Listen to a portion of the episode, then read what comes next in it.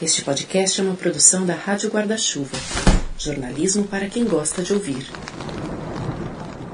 Na noite passada, eu sonhei com um velório de muitas pessoas ao mesmo tempo. E como nessas confusões típicas dos sonhos, várias coisas eram desencaixadas. Esse velório acontecia num estacionamento e eu tinha a impressão de ser num desses do centro de São Paulo. Os caixões iam chegando e sendo posicionados em vagas, como que estacionados.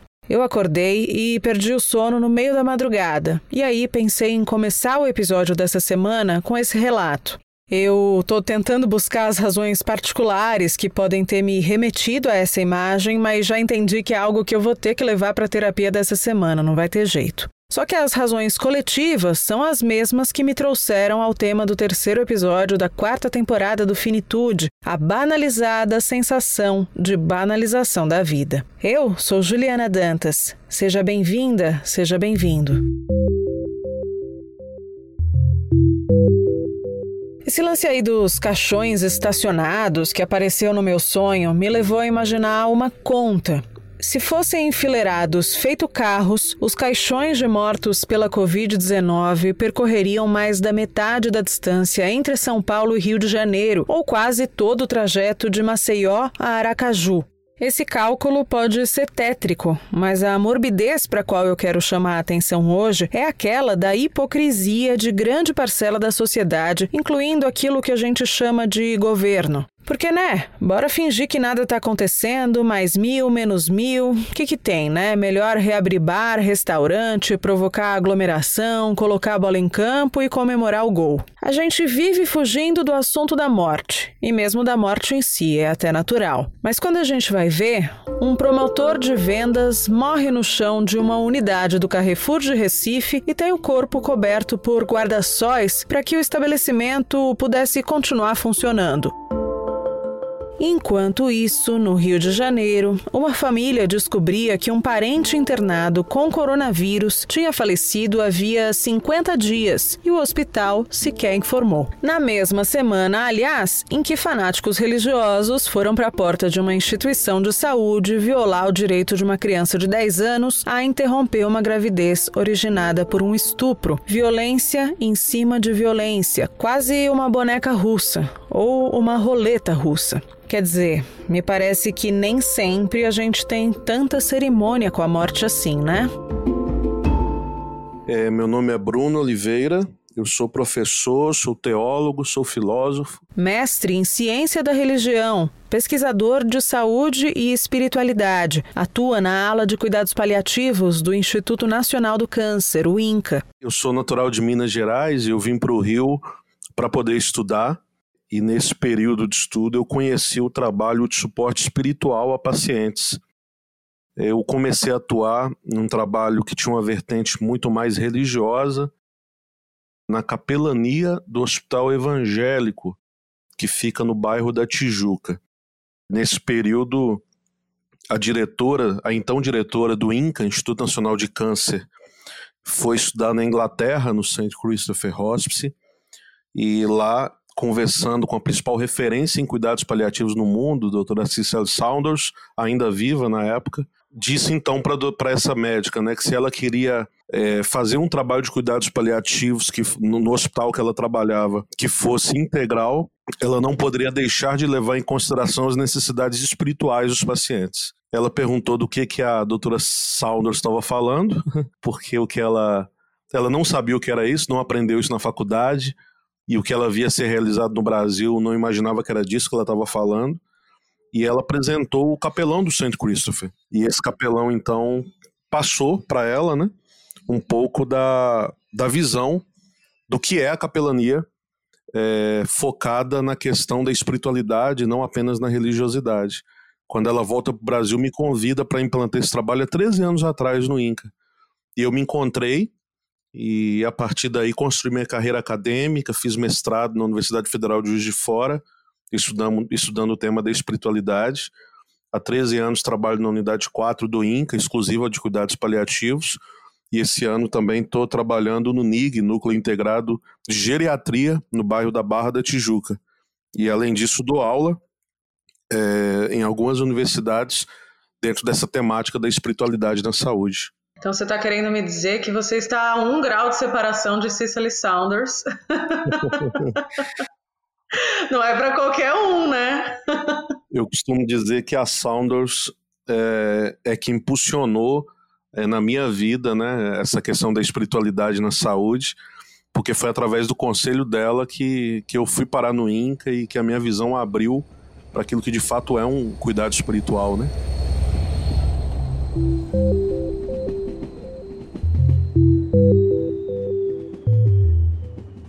Já deu para ter um gostinho do que vai ser essa nossa conversa de hoje, né? Mas antes de seguir, dois recados. O primeiro, na verdade, é para agradecer a você, ouvinte, que já incentiva o Finitude financeiramente pelo apoia.se barra Finitude Podcast. Na última semana, passaram a integrar a lista a Alien, a Lígia e a premiadérrima repórter Ayana Freitas. Se você ainda não está lá, eu te convido a entrar em apoia.se barra Finitude Podcast e considerar colaborar com 10 reais por mês. Ou mais, claro, você pode ficar à vontade. Fazer podcast custa dinheiro e essa é a nossa única fonte de renda. Se não der agora, tudo bem, o Fini é e sempre vai ser gratuito. E existem outros dois jeitos de você ajudar a gente: compartilhando nosso conteúdo nas redes sociais ou indicando para marcas que podem vir a se interessar por anunciar aqui no Finitude. O e-mail para se comunicar com a gente é finitudepodcast@gmail.com. Rapidinho agora para nossa última dica antes de a gente partir de de vez para a conversa de hoje. Depois de ouvir aqui o Fini, a gente recomenda fortemente que você ouça a Rádio Escafandro do Tomás Chiaverini. Assim como a gente, a Escafandro também faz parte da Rádio Guarda-Chuva, que é a primeira rede brasileira de podcasts exclusivamente jornalísticos. Tá no ar uma série em três capítulos chamada Profundezas da Rede, sobre os graves efeitos colaterais da internet. Rádio Escafandro, quarta sim, quarta não, no seu tocador de podcast podcasts preferido. Para conhecer o nosso trabalho da Rádio Guarda-Chuva, siga guarda-chuva-pod no Instagram e no Twitter.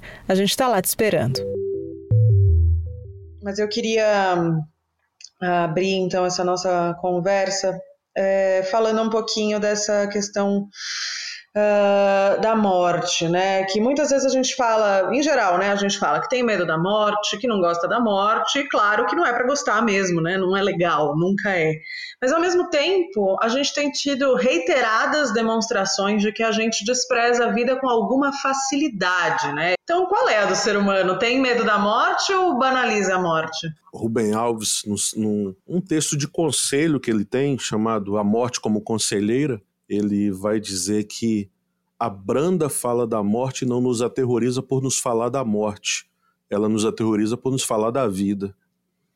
E se vida e morte são faces da mesma moeda, eu acredito que a forma como a gente lida com a morte está diretamente relacionado na forma como nós lidamos com a vida. Então eu acredito que essa nossa banalização da vida ela acaba gerando uma banalização da nossa própria finitude. Nós não estamos sabendo lidar com a, com a graciosidade e a preciosidade do que é a vida. E as consequências disso, eu tenho dito sempre que eu temo mais as consequências, ah, os efeitos colaterais pós-pandemia, eu temo mais os efeitos é, emocionais do que outros, porque a gente está vivendo paralelo a uma pandemia, essa banalização da vida, e se vida e morte são faces da mesma moeda, a gente acaba tendo dificuldade também de lidar com a questão da finitude, sobretudo porque é, olhar para a finitude é olhar inclusive para a vida que a gente vive e encontrar nela significado e sentido. E quando não se encontra, uhum. a morte ela sempre vai ser vista com amargura muito grande. Porque, né, o, a pandemia parece que veio atrapalhar a economia, o, o prestador de serviço morre e atrapalha as vendas do mercado. O brasileiro está sempre morrendo na contramão, atrapalhando o trânsito? É uma sina nossa? É, acho que é mais um reflexo disso, né? É, qual de fato que é a nossa preocupação é, com essa pandemia e, e, e, a Covid?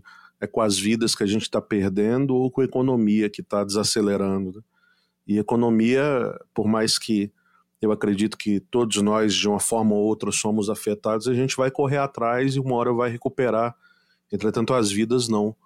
Mas essa, esses 100 mil mortos que a gente chega, é interessante que é, eu fui, inclusive, é, em alguns perfis de algumas pessoas é, que falavam, inclusive, é, é, é, banalizando essa questão da Covid, para ver se tinha pelo menos uma referência e não há, né? Ou seja, é, parece que a vida ela não é importante. Não, importante, na verdade, é, é a queda da economia. Agora, muitas dessas pessoas se dizem religiosas. É, onde mora esse paradoxo? A religiosidade, em muitos momentos, ela vai inclusive ser um, algo que vai é, ser contra a vida. É, é interessante a gente pensar isso, Ju. É, talvez, é, sobretudo porque a gente, a visão de Deus que muitas vezes foi passado para cada um de nós, é um Deus que ele parece que para a gente acreditar em Deus a gente precisa prescindir da vida. É, parece que, na verdade, são muitos aqueles que vão olhar para a vida com todos os males da vida e as contradições como uma grande como a grande dificuldade para acreditar que existe é, um sagrado, um Deus, ou seja lá como nós nomeamos. E, e no sentido contrário, tem muitos daqueles que veem em Deus um grande obstáculo para viver, é, porque parece que Deus está sempre impedindo que a gente viva a vida. E na realidade o que acontece é que, em nome de Deus, muitas vezes as religiões reprimem tudo aquilo que na vida é, significa beleza, os dinamismos, as forças, as vontades, é, tudo aquilo que o ser humano precisa, na verdade, necessita para viver. E aí parece que a religião e a vida entram em conflito, porque a religião complica a vida de muitas pessoas que levam a experiência com Deus a sério na sua visão, e a vida com todos os seus dinamismos, instintos mais básicas, mais básicos, é visto pelos responsáveis pela religião como um perigo para fazer experiência é, diante de Deus. E, na verdade, a centralidade é, da vida, ela não é o sacrifício, a renúncia, como muitas vezes a religião passa. A centralidade é o viver. Então, é, ao meu ver, a mediação entre os seres humanos é, e Deus é a vida e não a religião. A religião é uma expressão fundamental da vida e deve estar a serviço da vida. Quando a religião é vivida de maneira a agredir a vida, agredir a dignidade das pessoas, ela se desumaniza e ela acaba sendo uma ofensa ao próprio divino, ao próprio sagrado, destituída daquilo de mais profundo que existe na, na, na experiência espiritual. Curioso que se religião é relegação, uh, essas pessoas parecem estar em desconexão, né? É, o Emily Durkheim, um sociólogo da religião, vai dizer que desde as sociedades mais primitivas, o papel primordial da religião não era ligar os homens a Deus, Ju, mas era ligar as pessoas umas às outras. Então as pessoas muitas vezes buscam a religião como uma forma de se encontrar em comunhão, unidas umas com as outras. É, e essa união, na verdade, ela acaba muitas vezes, é, essa intermediação né, acaba muitas vezes gerando tudo aquilo que a religião não é para fazer, ou seja, tudo aquilo que não é função da religião. É, falando especificamente da questão do fanatismo religioso e pensando nas cenas trágicas que a gente viu aí em relação à menina de 10 anos, é, até que ponto a religião ajuda e como a gente pode reconhecer quando ela começa a atrapalhar? A, a religião, ela está longe de ser como a teoria apresenta, apenas um conjunto de crenças, de orações ou de rituais a religião é uma maneira também de ver as coisas, de ver o mundo.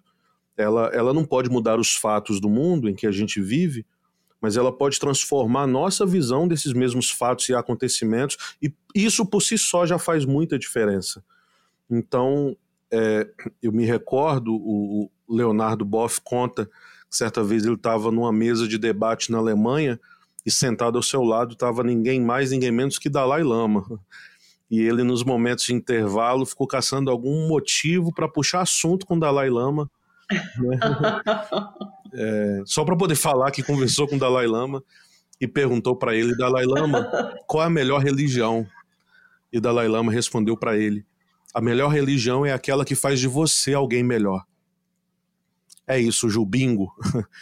Eu acho que se a religião não serve para isso, ela é uma religião é, é, completamente sem, sem finalidade.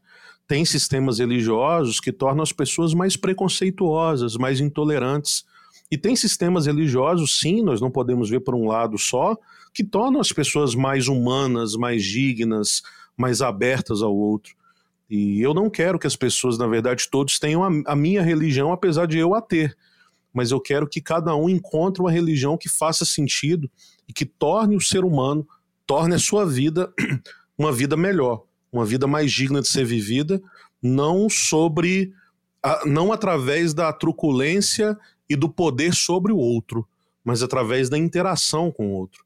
Então eu acho que a religião tem um papel importantíssimo, desde que ela seja é, tratada no seu lugar, desde que ela não seja politizada, desde que eu não queira que todos vivam de acordo com os meus padrões religiosos, que é o que a gente vive, inclusive, politicamente no nosso país. É, onde Num Estado laico, diga-se de passagem. Sim, sim né? onde, onde é, a gente transforma um livro sagrado na Constituição. Então, a, a, argumentação, inclusive, é ah, porque isso está em um livro sagrado. Mas esse livro sagrado ele pode ter significados, e isso é salutar para mim na minha própria vida, mas não para eu aplicar à sociedade como um todo. Uhum.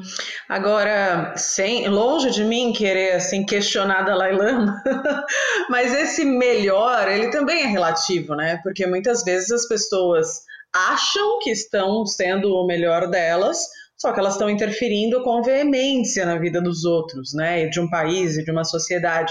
Tem alguma diferença aí entre moral e moralismo? Você tá louca, Ju, de fazer essa contestação com o Dalai Lama? Desculpa, seu Dalai. Ju. Mas qual que é o melhor? Ele não é relativo? Sim, sim. Inclusive, é, por trás de toda religião existe o discurso do amor. Só que o discurso do amor ele também é relativo. Porque em nome do amor se faz muitas atrocidades. As cruzadas feitas há tantos anos, o discurso era o discurso do amor. Se a gente for olhar a fundo, até mesmo o discurso do nazismo, que a gente tanto abomina, por trás tinha um discurso de amor a uma raça. Né? Então, assim, o discurso do amor, ele também mata. O discurso do amor também comete atrocidades. E entender a pluralidade da vida e a pluralidade de se viver em sociedade é entender o que Aristóteles vai dizer do sumo bem, que é o bem maior ao maior número possível de pessoas. Então, algo que pode nos atrofiar, na verdade, o, o, que Dalai Lama diz é aquela a melhor religião é aquela que torna você alguém melhor, mas não necessariamente melhor para você também, melhor para a vivência em uma sociedade. E é isso que a gente precisa entender é, eu querer o bem da sociedade como integrante de uma religião não é necessariamente que todos tenham a minha religião. É, numa dessas pegadinhas da vida, eu lembro que um amigo meu me chamou para uma reunião numa cidade próxima aqui do Rio, e eu fui, quando cheguei lá, caí numa pegadinha, que era uma reunião política, que era um candidato a vereador que estava é, tentando se reeleger. E, e eu decidi ficar porque o salgadinho estava gostoso.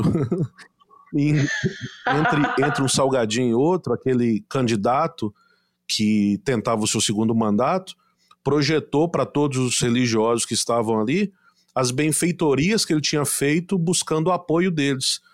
E, e os projetos deles foram o seguinte, Ju. Ele instituiu o dia da Bíblia.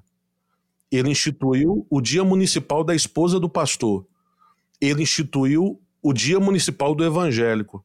Ele inaugurou a Praça da Bíblia no centro. Eu não quero isso. Então, assim, é, pode ser inclusive da minha religião, mas assim, a minha escolha política não é para favorecer a minha religião, mas é, é, na verdade, como o Rubem Alves diz quando ele se atreveu a falar sobre política e lançou um livro com esse tema, é, ele fala que fazer política, claro, na sua visão né, linda e romântica, não é plantar um jardim só para que eu tenha flores, mas é plantar um jardim para que todos tenham flores. E eu acho que essa concepção falta muito, é, sobretudo nesse biombo é, políticos religiosos que a gente tem hoje no nosso país. O Estado laico no Brasil já virou uma lenda? Ele não existe. Ele não existe. É, fora que a gente vive no nosso país, e aqui quem fala agora é também um negro, um, o que a gente chama de intolerância religiosa, que eu, na verdade, nomearia de um racismo religioso com as religiões de matriz afro, diga-se de passagem que eu nem faço parte delas, mas que merecem o seu respeito. É, prova disso é que se em uma cidade se faz uma estátua a um deus grego, por exemplo, poucos vão é, é, achar ruim. Mas tente em alguma cidade erigir uma estátua a algum deus africano, né? É, já é logo nomeado de, de, de, demônio e demonizado, na verdade. Nós demonizamos né, isso. Então, o Estado laico, na verdade, é um Estado cristão. É isso que a gente vive, né? E que não tem espaço para outros, como diz alguns dos nossos governantes, inclusive, nós somos a maioria. né? Nós somos a maioria. Uhum. Quando você pega, por exemplo, ah, um plenário do um auditório do Congresso Nacional, por exemplo, e tem lá a cruz com Jesus, o que, que isso significa para os representantes de outras religiões? É um tipo de opressão, por exemplo? É, eu, eu acredito que sim, é, e para a gente fazer esse exercício, é só imaginar a situação contrária. É só a gente imaginar se, por exemplo, na, na no início de um mandato, ao invés de um culto, fossem fazer uma sessão de, um, de, um, de uma religião afro, por exemplo, da Umbanda e o Candomblé. E a gente imaginar as críticas que cairiam, né? Por isso que o Brasil não vai para frente, né? Fazendo o pessoal da religião afro, como dizem pejora, pejorativamente, leva o pessoal da macumba, né? Então é só imaginar a situação contrária, ao invés da, da imagem do cristianismo, se tivesse a imagem de outra religião ali o desconforto que causaria. Mas, na verdade, como é a religião hegemônica, é, esse desconforto parece que ele é silenciado, né? ele é invisível. O ideal é que o Brasil fosse uh, mais ecumênico ou mais ateu? O ideal é que o Brasil fosse livre. Porque assim, o ecumenismo, Ju, a palavra ecumenismo, ela ainda restringe dentro do cristianismo. Quando se fala do diálogo com outras religiões, a gente fala do diálogo interreligioso. Então, na ciência da religião, quando a gente fala de ecumenismo, é a interação de vertentes cristãs. Ou seja, a religião afro não faz parte do ecumenismo, teoricamente. Ela tá quando a gente fala de um diálogo interreligioso. Mas eu acho que, na verdade, a religião não deveria fazer parte é, dessa conta né? É, a gente não aprendeu com a história, porque basta estudar um pouco de história que a gente vai ver que sempre que misturamos religião com política, é, deu ruim, vamos usar assim. Né? Sempre, sempre deu ruim. E até hoje a gente ainda. Vem dando ruim. É, e né? até hoje a gente ainda persiste na mesma. Né, é, é, não, mas agora que assum, quem assumiu é da, é da minha religião, então vai dar bom? Não, não vai. Porque a questão não é uma religião ou outra, mas é que a religião, os representantes da religião querem ser representados, se candidatar, tudo bem, né? Assim como os sem terra têm direito de se candidatar aí, né? Sem problema nenhum para lá, para na questão da representatividade, mas não necessariamente tentar é, transformar numa coisa só, que é o que Constantino transformou no século IV, quando a Igreja Católica foi é, é, unida, né, digamos assim, ao Estado e virou uma coisa só. E ali a gente tem um início de muita coisa que a gente sente o reflexo ainda hoje. Uhum. Qual que é a diferença entre religião e espiritualidade? Dá para ser espiritualizado e ao mesmo tempo ser ateu, por exemplo? Totalmente. A religião é um sistema, o, o maior estudioso da religião que a gente tem voltado para a área da saúde no mundo é um camarada chamado Harold Koning, ele vai dizer que a, a religião é um sistema organizado de crenças, de rituais. A espiritualidade, é, em contrapartida, é uma busca humana e pessoal por sentido. Então imagine da seguinte forma, Ju. Imagine que a espiritualidade tem um eixo vertical que diz respeito à ligação, ao relacionamento, ao vínculo do indivíduo com o sagrado. Seja esse sagrado quem ele nomear e também tem um eixo horizontal que diz respeito a esse mesmo vínculo, essa mesma relação do indivíduo com este mundo, com as coisas que lhe trazem sentido. Então, muitas vezes, o indivíduo, o sagrado para o indivíduo pode estar exatamente nesse mundo. Então, assim, o indivíduo ele pode ser ateu, mas encontrar sentido numa dimensão que não é religiosa. O contrário também é verdade. Um indivíduo ele pode expressar e vivenciar sua espiritualidade através de elementos religiosos, religiosos. Mas essa experiência não pode ser absolutizante, ou seja, ele não pode dizer que todos para serem espiritual têm que ter a experiência religiosa dele. Um grande problema como estudioso da espiritualidade que eu vejo é, principalmente no Brasil e no, no, nos artigos brasileiros sobre isso, é que a gente começa a criar conceito de espiritualidade cristã, conceito de espiritualidade espírita. E aí, né, desmonta a casinha porque você não sabe brincar. Porque na verdade eu estou dizendo que para ser espiritual você tem que ser cristão, para ser espiritual você tem que ser espírita? Não.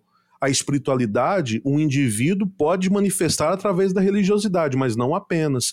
Eu me recordo de um paciente que eu tive, ele era surfista e agora ele estava com câncer metastático e eu disse para ele, fulano, como você faz para nos momentos de dificuldade você se superar, é, você transcender?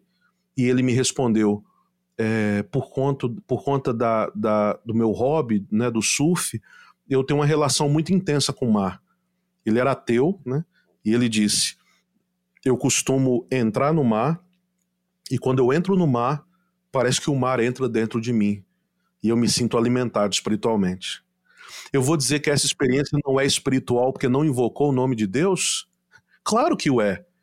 Né? Então a gente está falando que a espiritualidade ela não é posse de uma religião ou de um determinado grupo. Mas aí a gente abre a possibilidade para a espiritualidade ateia, para a espiritualidade laica. Né? Como é que é possível religião e ciência andarem juntas sem que isso esbarre num negacionismo ou até numa fuga de um tratamento de saúde?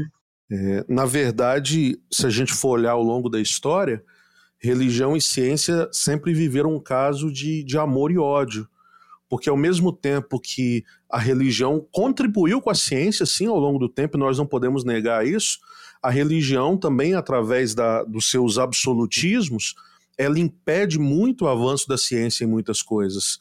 Então, a, a, o, o primeiro passo, e que eu acho que a gente está há anos, para não falar séculos, tentando dar, hum, é, e que a gente precisa dar, é exatamente a questão do diálogo eu, eu certa vez eu fui falar num evento da UERJ sobre é, a eutanásia e tinham várias pessoas debatendo, né? Médicos, é, cientistas, e eu fui representando o universo religioso. E foi interessante porque depois da minha fala, é, um filósofo levantou e disse assim: Sabe o que eu acho interessante, Bruno? É a primeira vez que a gente está conseguindo dialogar com o religioso sobre o tema. Porque todas as vezes que a gente tenta trazer esse tema e traz o religioso, é o seguinte: é, cada um tem a sua posição em base, mas muitas vezes o religioso é, é isso e acabou. né? Assim, não há discussão, porque é o discurso absolutizante.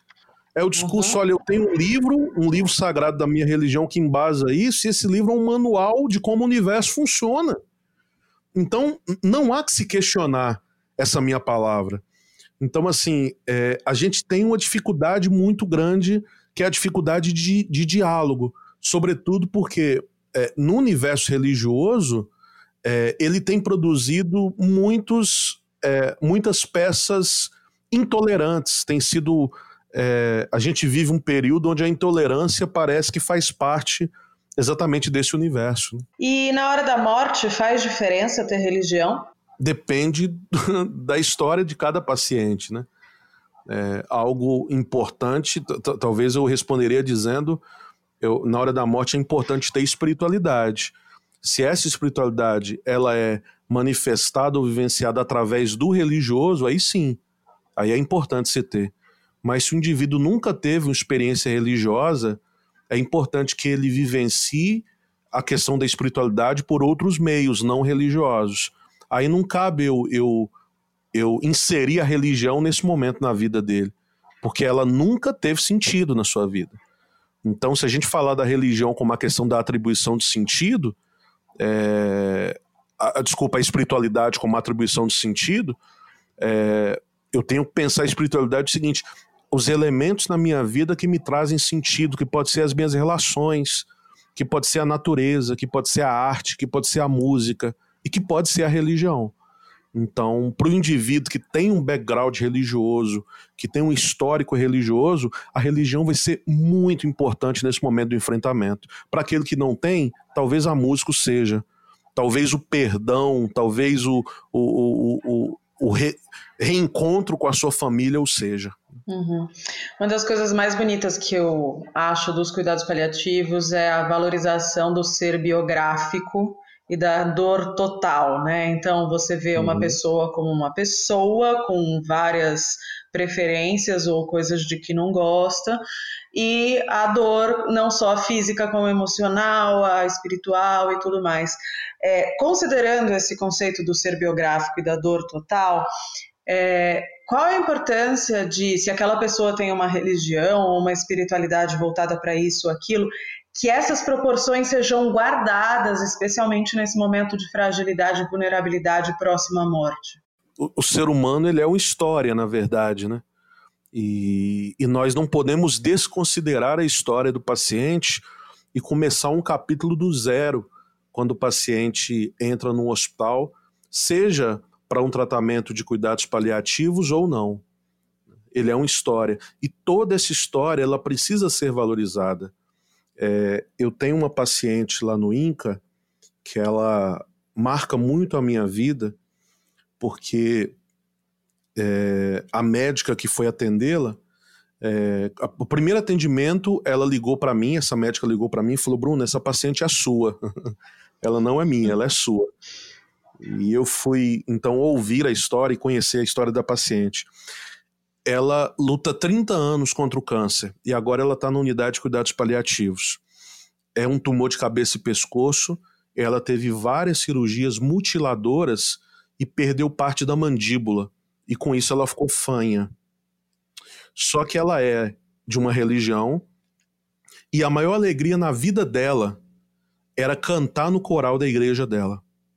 E agora, porque ela ficou fanha, ela não cantava mais. Ela era solista do coral. E eu nunca vou me esquecer do primeiro atendimento que eu fiz com ela. Eu segurei em sua mão e falei, Dona Fulana, conta para mim, como é que tá seu coração? E ela me respondeu fanha, mas afinadinha, cantando uma canção da sua religião, da sua igreja, que dizia assim: Se paz a mais doce me deres gozar, se dor a mais forte sofrer, ó seja o que for, tu me fazes saber que feliz com Jesus sempre sou.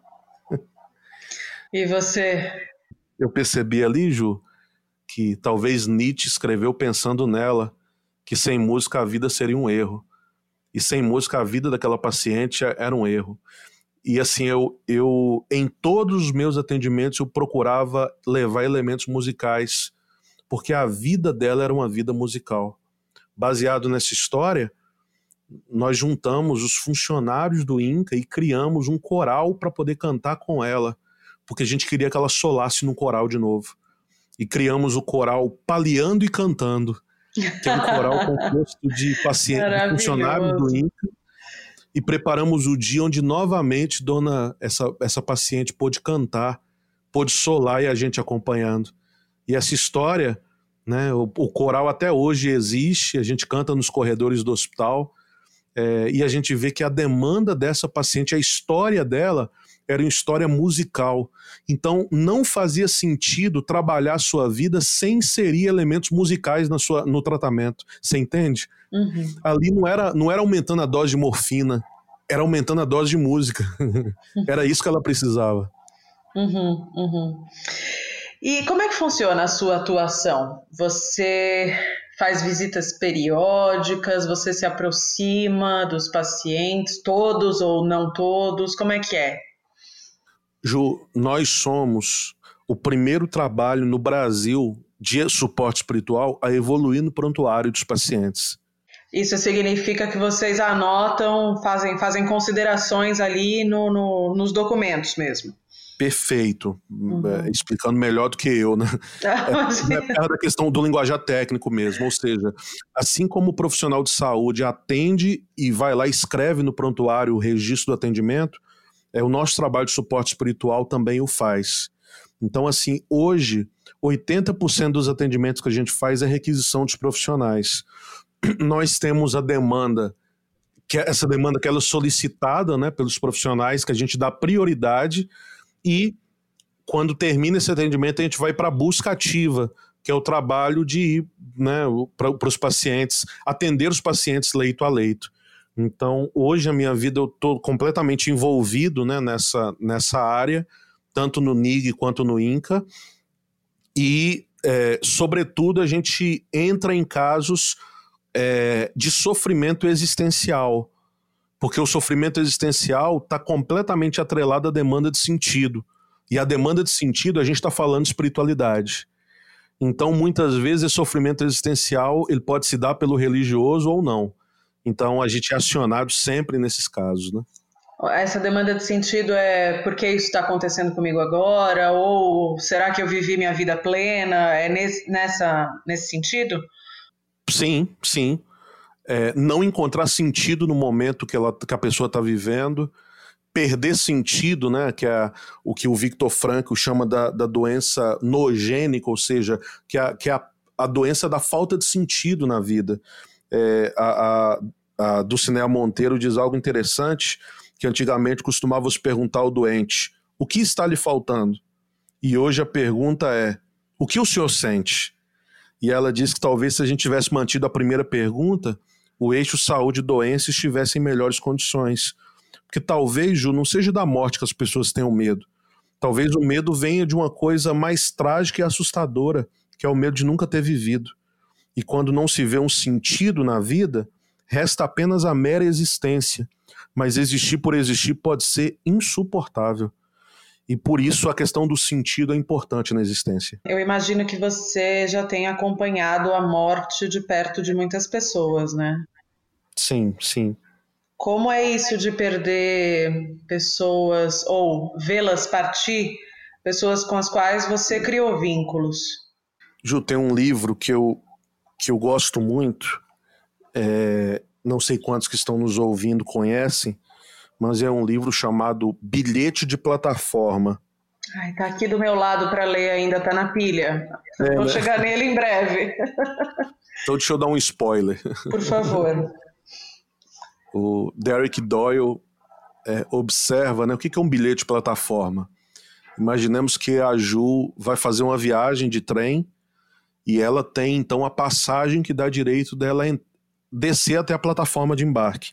Eu não vou viajar, mas eu é, queria acompanhar a Ju até a plataforma para me despedir ou para ajudar ela a levar as bagagens dela.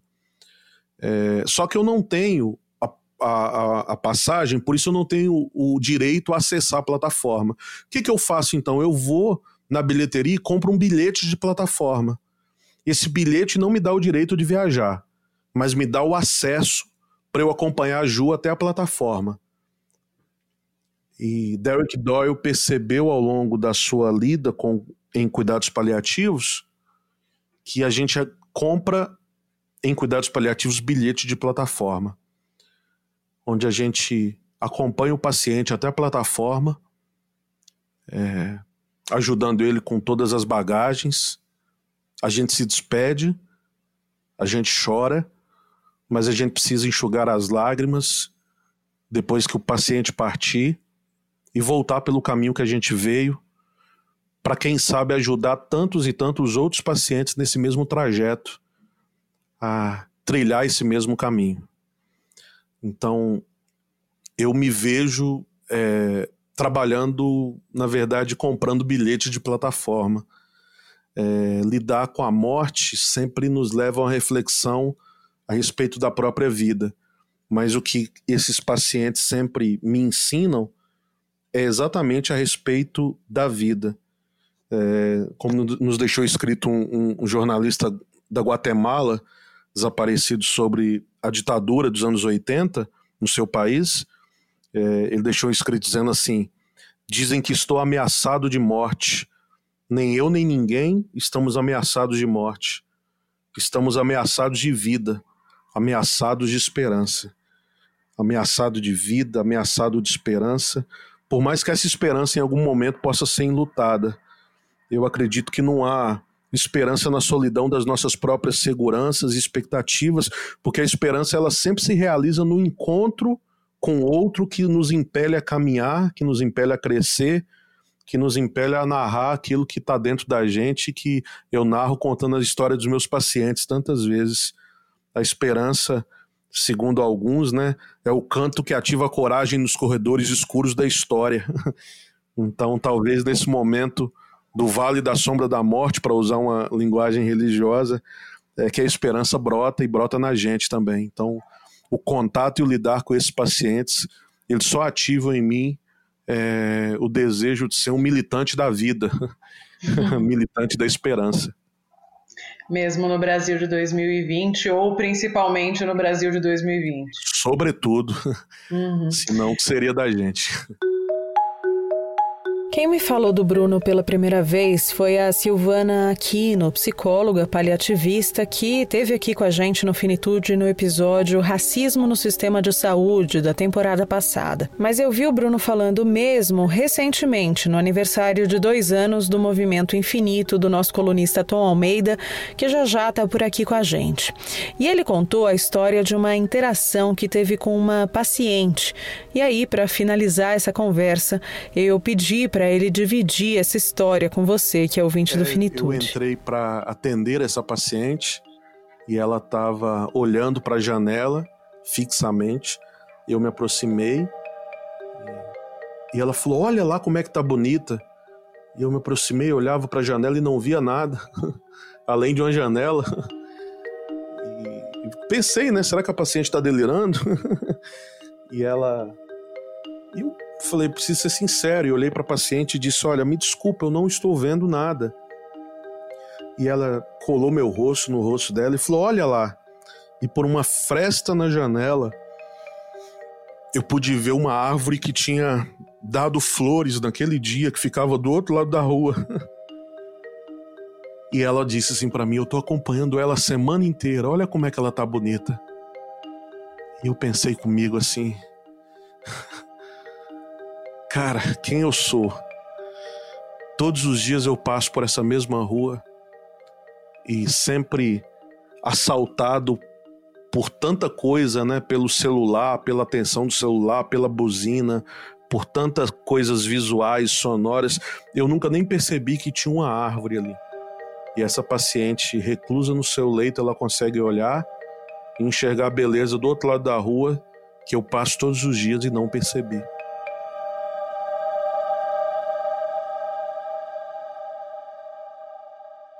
Se você me permite, eu queria emendar uma outra história. Um paciente que eu tive lá no, no, no HC4, assim, a gente caça um motivo para fazer festa, né? Com os pacientes. Então a gente tem um calendário onde faz festa Dia dos Pais, Dia das Mães e tal. E a gente fez uma festa junina. E eu cheguei atrasado porque eu estava numa outra reunião. E quando eu cheguei, estavam os pacientes cantando no karaokê. E eu logo cheguei para cantar no karaokê, porque eu amo cantar. E quando eu tô cantando, desceu uma fisioterapeuta lá e falou: agora o, o, o Bruno vai dançar forró com, comigo. Eu falei: eu vou dançar forró com ninguém? E as pacientes todas gritando: dança, dança! e eu me vendo é, tentando caçar um jeito de fugir daquela situação, porque uma filosofia que eu carrego comigo é que quando eu posso evitar um mico, eu evito. E quando eu era criança, quando eu era criança, me falaram que era pecado dançar eu acreditei, não, não aprendi, então eu não sei dançar. Mas para me ver livre daquela situação, enquanto ela puxava minha mão, eu estiquei a mão, agarrei a mão ao primeiro que estava do meu lado, um paciente que aceitou dançar com ela. Ele não dançou, ele deu um show. Ele deu um show. E depois que ele dançou, ficou todo mundo em pé aplaudindo, inclusive eu, um dançarino frustrado, e ele caiu no choro. Eu me aproximei e ele só chorava. Eu levei ele até minha sala e falei: Seu Fulano, o senhor quer conversar? E ele me disse assim: Sabe, Bruno? Ó Deus, perdoe esse pobre coitado que de joelhos rezou um bocado. Pedindo pra Eu nunca dei muita moral para Deus, não. Mas hoje, quando eu acordei, eu decidi falar com ele. que o Senhor se zangou e só por isso o sol a retirou, fazendo cair toda a chuva que há. E eu falei com ele o seguinte: Deus, eu sei que eu vou morrer. O corpo é meu, as sensações são minhas e eu tô sentindo e eu sei que eu vou morrer. E já que eu vou morrer, eu tenho o último pedido para fazer pro Senhor. Eu sou lá do interior do Nordeste e minha maior alegria na vida sempre foi dançar forró. E eu queria dançar o último forró da minha vida. Meu Deus, perdoe eu encher os meus olhos de água e ter lhe pedido cheinho de mágoa pro sol inclemente se a retirar. E eu não imaginava que no hospital onde eu tô internado, eu ia achar um forrozinho para dançar.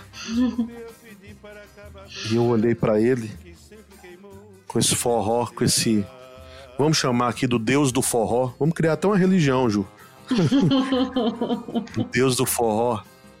Que não importa nenhuma questão religiosa nesse momento, mas a experiência que ele teve e que se sentiu amado e ouvido por alguém que, na sua concepção, o ouviu e deixou com que ele realizasse o seu pedido. E eu lembro que eu conversei horas com ele. E ele disse para mim que foi tão bom orar que ele queria falar com Deus de novo. Eu perguntei se eu poderia acompanhá-lo. E ele orou e fez uma das coisas mais lindas que eu já vi na minha vida, com um sotaque nordestino e linguajar simples. Ele dizia: Deus, eu não te conheço, mas eu acho que você me ouviu.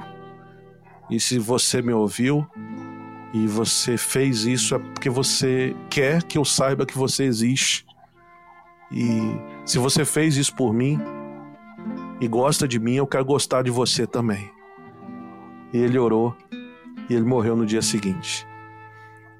Eu tenho aprendido que a gente chega com todo o nosso aparato religioso e técnico, mas quando a gente fala de espiritualidade é isso. O forró fez minha função ali.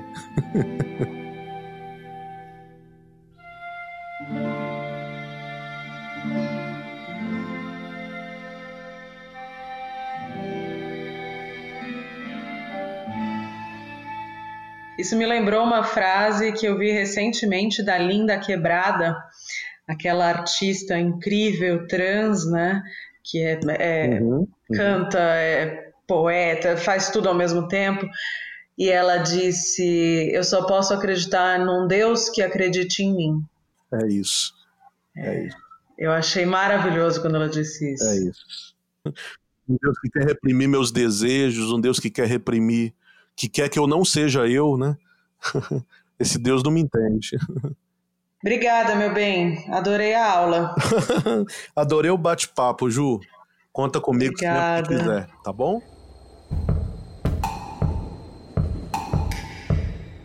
Gente sai do Rio de Janeiro, onde está o Bruno, e agora faz uma ponte aérea com São Francisco Xavier, no interior de São Paulo, que é o refúgio do Tom, tá trabalhando direto de lá. Só que eu tô um pouco preocupada, e vou até perguntar para ele como é que tá, porque hoje, no dia que a gente tá gravando, é certamente o dia mais frio do ano. Aqui onde eu tô, em São Paulo, a gente tá com 10 graus nos termômetros, chove pra caramba. Como é que tá aí o frio, Tom? Tudo bem? Oi, Ju. É, realmente está um frio. Eu estou aqui gravando de gorrinho na cabeça e quando eu olho para fora eu não consigo enxergar nada. Eu estou aqui bem no alto e estou totalmente, parece que eu estou no meio das nuvens, assim. Então tá bem frio. Eu não sei, não sei nem dizer quanto, mas tá bem frio. Eu tô aqui com a programação do Festival Infinito 2020, fresquíssima, super novidade que a gente está trazendo aqui para o ouvinte do Finitude. Pela primeira vez, o festival vai ser online, justamente por causa da pandemia, e isso traz alguns benefícios, né? Ano passado, que foi presencialmente em São Paulo, veio bastante gente do Brasil todo. Nesse ano, a tendência então é que mais gente ainda do Brasil consiga participar e de fora também, né? Não só na plateia, como entre os convidados. Você tá assim com uma lista, um cardápio estrelado de convidados, né? Exatamente, Ju. Eu acho que a proposta esse ano é tirar o máximo de proveito desse ambiente virtual. É, de todos os eventos que a gente vem promovendo com infinitos virtuais, a gente já tem participação de muita gente do Brasil inteiro. Então a ideia é que a gente amplie isso pessoas de outros lugares do mundo. É, o festival a gente está indo para a terceira edição, sempre a gente tem uma participação internacional e esse ano a gente ampliou isso. A gente vai dar assim, a essência do festival, assim, a espinha dorsal, são esses grandes nomes é, internacionais. Então, assim, de poder trazer e disponibilizar o que está acontecendo nesse movimento dessa é, liderança mundial sobre finitude. Então, disponibilizar acesso a essa informação. Uhum. Quem teremos? Teremos BJ Miller. BJ Miller é um, uma referência em cuidados paliativos, ele é um médico paliativista, ele é um baita líder, ele tem um TED Talk que tem mais de 11 milhões de views, então se você não viu, procure BJ Miller, BJ Miller TED Talk. É incrível essa fala. Tá naquele documentário, tá naquele documentário A Partida Final da Netflix, né? BJ tá nesse documentário, então ele é a pessoa. Ele é o nome que eu buscava desde quando a gente começou a planejar isso. Então, BJ, teremos BJ Miller. Quem mais? Teremos Andrew Solomon, que o Andrew também é uma referência. Eu também nem acredito que ele vai estar com a gente. Ele é um querido e ele tem um livro sobre é, depressão que é muito importante, que é o Demônio do Meio Dia. Então ele vem para falar sobre depressão, sobre suicídio e tudo mais nesse período que a gente está vivendo. Nós teremos a Yoko Sen, que inclusive nós já falamos sobre ela aqui. Quando foi que a gente falou sobre ela aqui, Ju? Falamos no segundo episódio da segunda temporada, chama O Último Sentido. Quem quiser ouvir, que ainda não tenha ido lá, tá no nosso feed aqui do Finitude. Perfeito. É bem bacana o trabalho dela, é né? Maravilhoso, ela é uma musicista. Então acho que isso que é interessante pontuar também. O BJ é o único médico. Todos os outros convidados não são da área da saúde, são pessoas que são grandes líderes nesse movimento é, de falar sobre o fim da vida, cuidar de fim de vida, mas são de outras áreas da sociedade. E a Yoko Sen é uma musicista e o grande propósito da vida dela é mudar o som dos ambientes hospitalares. Então é incrível e o projeto chama Qual o último som uhum. que você gostaria de ouvir? Então ela vem trazendo novidades. Uma outra convidada é a Lua Arthur, que ela é uma doula da morte. Ela é uma líder bem forte nos Estados Unidos. Ela tem uma página no Instagram chamada Going with Grace, que seria alguma coisa como partindo com graça, com graciosidade. Ela, ela é bem forte, assim, tem uma voz bem forte nesse movimento. A Tori Fields, que ela é uma ativista, ela foi paciente durante muitos anos, ela teve câncer, ela curou, é, e hoje ela ocupa um papel muito forte de ativismo do papel do paciente, do familiar, principalmente no sistema de saúde americano. Então ela, ela tem uma fala forte, assim, ela é hipnótica e, e, e super interessante. Acho que a gente vai aprender bastante com ela. E um outro nome é o Dallas, Dallas Graham. Ele é um designer. É um cara que trabalha com. É, é, ele é fotógrafo, designer, e ele tem um projeto que chama Red Thread Project. São livros que ele trabalha com crianças com doenças raras em fase terminal e que ele dá voz para essas crianças. Ele traz protagonismo para essas crianças. Então, elas, elas criam histórias é, e as histórias que elas criam, que são com os passarinhos, ele transforma em livros lindos, de fotos e com uma baita ilustração. É, então ele vem contar como é que é esse projeto. Então é super inspirador.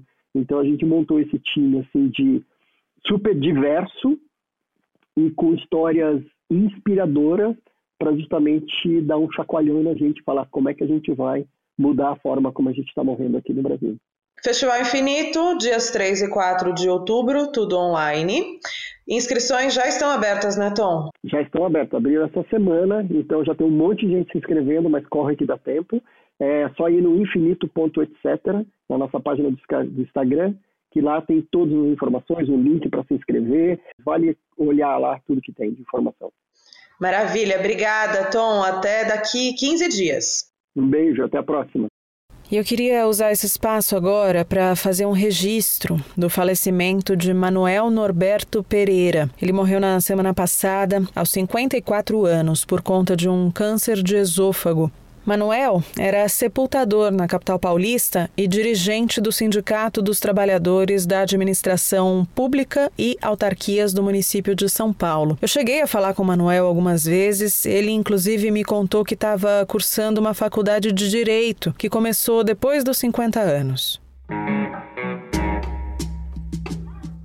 Todo mundo, quando chega à beira da sepultura, vai poder chorar um coveiro é muito ruim. Ele não deve chorar. Mas é muito difícil segurar. É a mesma coisa de dizer não seja humano. Nós somos humanos. Fininho, coveiro, filósofo, colunista aqui do Finitude. Uma coisa muito dolorosa.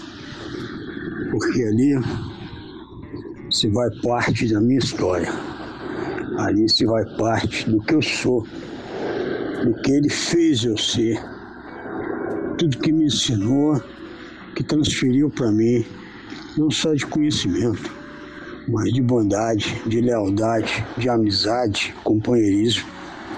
Tudo isso marca o enterro de um coveiro.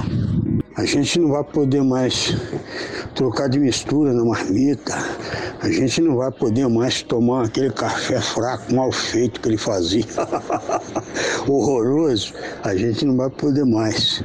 A gente não vai poder fazer brincadeira com ou sem graça. É isso que dói. Dói esse afastamento, né? É, acho que todo mundo percebe isso, né? O sentido da finitude. A gente se julga quando jovem, sem infinito. E quando chega o fim, a gente duvida até que teve começo. Por causa da morte do Manuel, ele me contou uma coisa que eu não sabia. É praticamente tradição. Em geral, os sepultadores escolhem qual será o colega que vai enterrá-lo. O coveiro, quando morre, sempre há um outro para sepultá-lo por promessa, por acordo, por ajuste é um hábito muito pouco revelado, que é muito difícil a gente sepultar um colega da gente.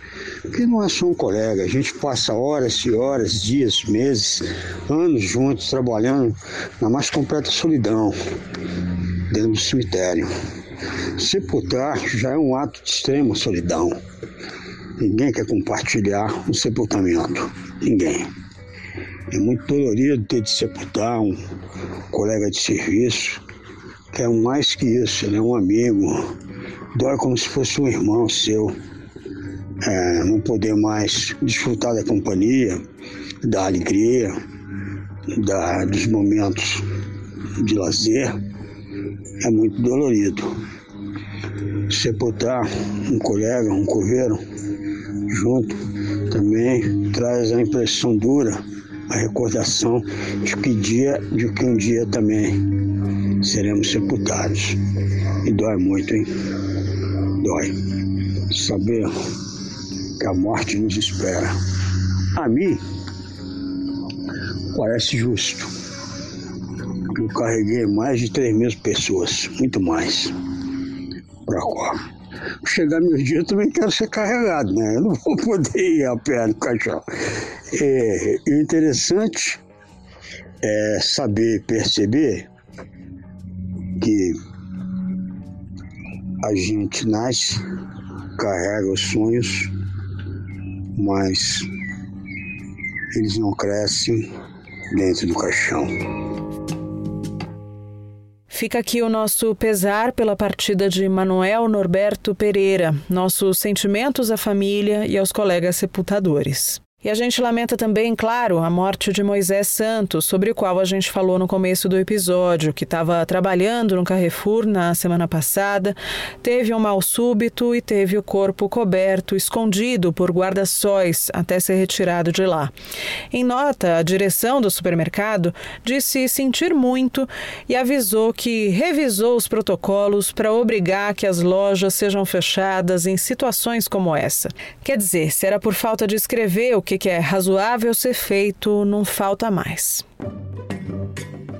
Na terça que vem tem o segundo episódio da série Como Lidar. Se você ainda não ouviu o primeiro, dá play na sequência, é o da capa verdinha. No Instagram você me acha como Finitude Podcast, no Twitter como Podcast Finitude, e aí a gente pode continuar conversando. Um beijo para você e até a próxima semana.